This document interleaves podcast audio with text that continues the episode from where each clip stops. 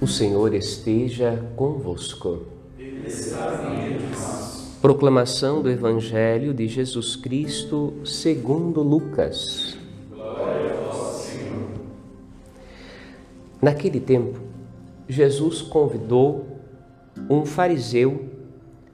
Um fariseu convidou Jesus para uma refeição em sua casa.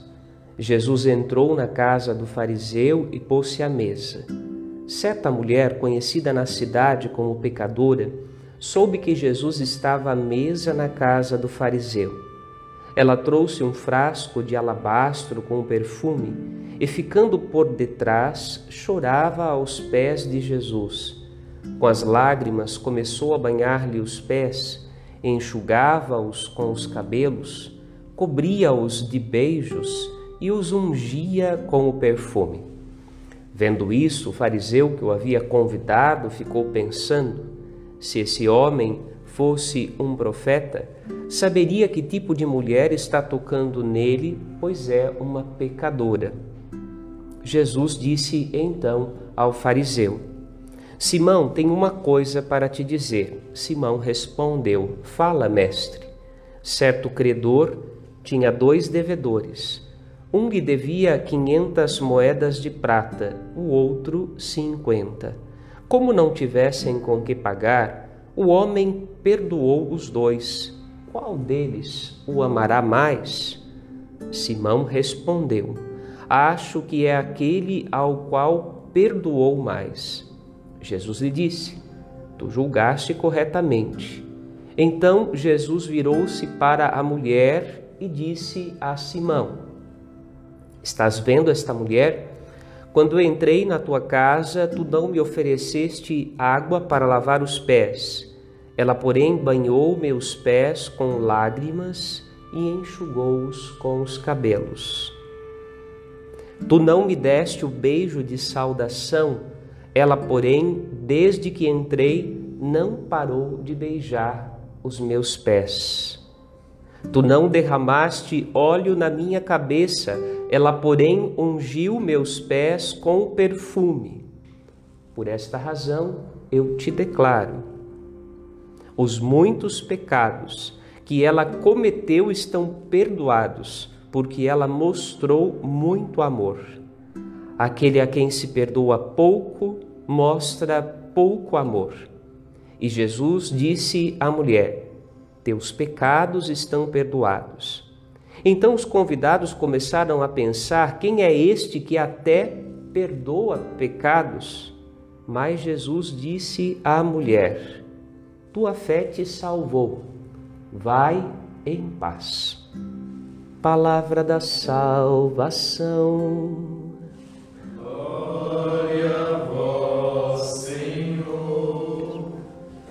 Que as palavras do Santo Evangelho perdoem os nossos pecados. Assim seja. Os queridos seminaristas, meus queridos irmãos que nos acompanham nesta transmissão da Santa Missa desta manhã. Jesus tem o hábito de entrar na casa das pessoas e o faz na casa das pessoas que permitem o seu acesso pelas páginas do Evangelho, a gente vê Jesus sentado à mesa de todos. Daqueles que as pessoas consideravam de boa vida, aqueles que representavam a religião do seu tempo, os fariseus, mas também Jesus sentava na casa de Marta, Maria e Lázaro, sentou na mesa de Zaqueu, e entrou na vida de um sem número de pessoas. Paulo, na primeira leitura, diz para nós que também Jesus entrou no seu coração. Não apenas entrou no seu coração, mas deixou gravadas no seu coração as palavras da verdade. E são estas palavras da verdade que ele foi feito ministro para comunicar. E a gente sabe que o caminho da vida de Paulo, o caminho da sua conversão, é um caminho de grande sofrimento, é verdadeiramente um cadinho de humilhação. Depois da experiência com Jesus, quando ele estava indo para Damasco, naquele momento ele fica cego. Jesus lhe dá uma cegueira. Esta cegueira será libertada por Ananias. A gente sabe que certamente não foi fácil para Ananias acolher na sua casa aquele que antes era considerado perseguidor de cristãos. Mas a palavra do Senhor foi dirigida ao seu coração e ele acolheu Paulo. E Paulo foi acolhido por Ananias na vida cristã, na comunidade cristã. O primeiro olhar pela fé de Paulo se dá exatamente na casa de Ananias. Depois, Paulo tem a oportunidade de ir ao encontro dos apóstolos, de Pedro e dos apóstolos Cefas e os outros apóstolos em Jerusalém. E ali, convivendo com eles, Paulo, fariseu por nascimento, cidadão romano, assim presenteado, perseguidor dos cristãos, temido pelos homens daquele tempo, vai ser catequizado por aquelas pessoas que antes eram consideradas nada perante o mundo, mas Jesus fez deles apóstolos da fé. O caminho de conversão de Paulo vai ser um caminho marcado pelo cadinho da humilhação. Um caminho feito por este dobrar-se aos pés de Jesus e como esta mulher de quem fala o Evangelho para nós, esta mulher que chorou seus pecados, esta mulher que dobrou-se aos pés de Jesus e encontrou em Cristo o acolhimento das suas falhas, na sua misericórdia e no seu perdão. O caminho de Paulo também foi um caminho marcado pela humilhação, por deitar aos pés de Jesus e deitar aos pés de Jesus através dos apóstolos, não é?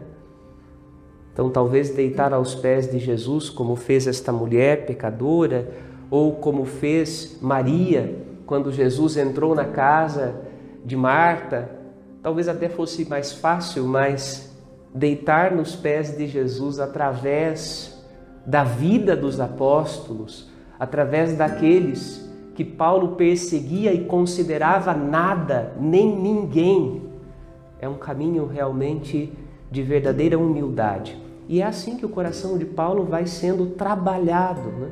trabalhado. Servir a Cristo não é difícil, mas servir a Cristo nos irmãos, que nós não admiramos e rejeitamos, isto de fato exige amor exige uma verdadeira caridade. E é aí que nós precisamos pedir que os nossos olhos também sejam abertos, o nosso coração também seja aberto, porque a gente escolhe quem a gente quer servir. E tem muita gente que bate no peito dizendo que é muito religioso, muito religiosa. Mas a grande verdade é que é capaz de abraçar a Cristo, é capaz de abraçar a cruz de Cristo, mas não é capaz de abraçar o irmão, especialmente aqueles que rejeita, ou porque não concorda, ou porque não considera dignos de misericórdia, ou porque acha que são pecadores demais, ou porque acha que não são dignos de confiança, ou simplesmente porque ah, nós não combinamos. Bem, é importante lembrar que Deus nos fez todos irmãos. Se combinamos ou não combinamos, né? nosso povo já disse que gosto é regalo da vida. Né? Então, cada um tem o seu gosto, mas o gosto de Cristo precisa estar em primeiro lugar. Quando Jesus, na casa do fariseu, acolhe esta mulher deitada aos seus pés, Jesus poderia rejeitá-la, ele sabia quem era esta mulher que o tocava. Sabia muito bem.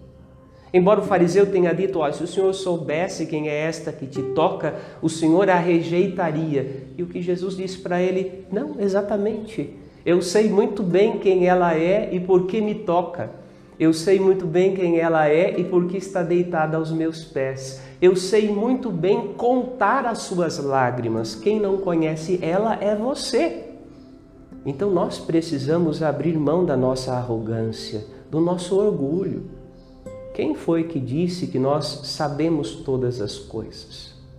Quanto mais no que diz respeito ao coração do próximo.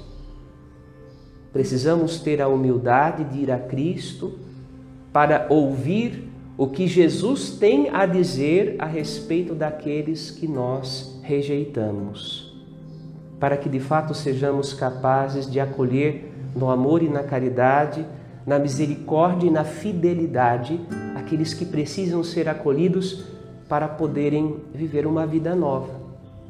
Se Ananias não tivesse acolhido a palavra de Cristo e a pessoa de Paulo, se a comunidade cristã reunida em Jerusalém, Cefas e os outros apóstolos, não tivessem acolhido Paulo convertido, enviado por Ananias, certamente nós não teríamos esta pessoa que tantos frutos deu para a construção da igreja primitiva e da nossa fé.